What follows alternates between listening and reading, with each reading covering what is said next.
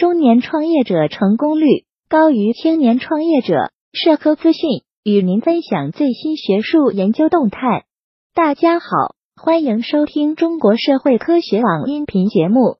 近日，美国麻省理工学院官网刊文称，《美国经济评论》洞见正式发表了由该校斯隆管理学院教授皮埃尔·阿祖雷等学者共同撰写的研究报告《年龄与快速增长企业》。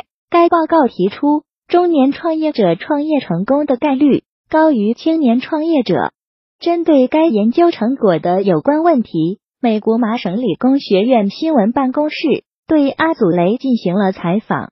阿祖雷称，部分风险投资家对该项研究并不完全认同，因为苹果、微软等人们所熟知的企业就是由当时的年轻人创立的。研究结果与大众的印象并不相符，但阿祖雷强调，该研究主要关注的不是青年创业成功是否可能，而是考量其可能性的大小。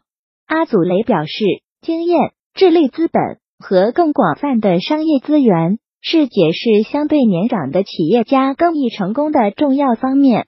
掌握一个领域的前沿知识需要大量时间去学习。这一点也是制约年轻人成功创业的关键因素。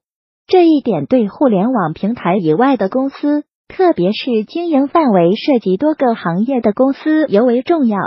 阿祖雷认为，创业是一个在实践中进步的过程，即使是在一个需要专业知识背景作为支撑的商业领域，如生物科技或清洁能源领域，通过创业来学习依然是有意义的。这或许可以解释年龄与创业成功间的关联。本期节目就到这里。如果您想收听更多音频节目，获取更多学术资讯，请关注和订阅中国社会科学网。让我们携手共同打造哲学社会科学爱好者的精神家园。